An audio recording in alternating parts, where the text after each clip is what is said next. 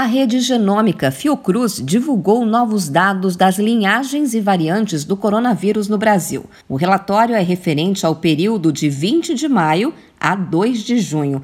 O estudo destaca a substituição da linhagem BA1 pela linhagem BA2 da variante Omicron e o aumento na detecção de outras linhagens com maior potencial de transmissão. Paola Rezende, que é virologista e pesquisadora do Instituto Oswaldo Cruz e integrante da rede genômica Fiocruz, avalia que a cobertura vacinal foi fundamental para frear o aumento nas hospitalizações, casos graves e mortes nós estamos observando essa diversidade de linhagens né, em circulação. Graças à, vacinação, à cobertura vacinal da nossa população, não estamos observando um aumento no número de hospitalizações e, e óbitos até o momento. Então, é muito importante que a gente passe a mensagem do reforço da vacinação. Caso ainda você não tenha se vacinado, se vacine, porque é extremamente importante. A pesquisa pesquisadora também reforça a importância de continuar adotando medidas de prevenção para conter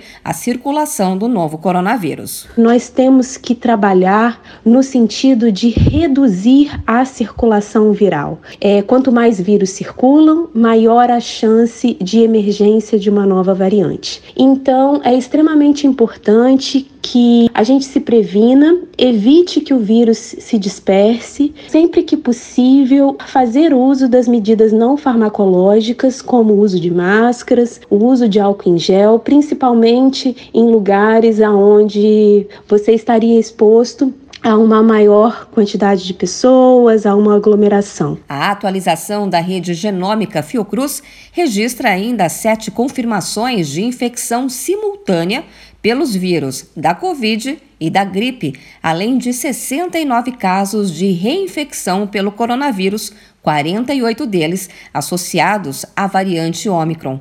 Até o momento, a OMS, Organização Mundial da Saúde, reconheceu 10 variantes do coronavírus classificadas em quatro categorias. Atualmente estão em circulação apenas as variantes de preocupação, que são a Omicron e a Delta.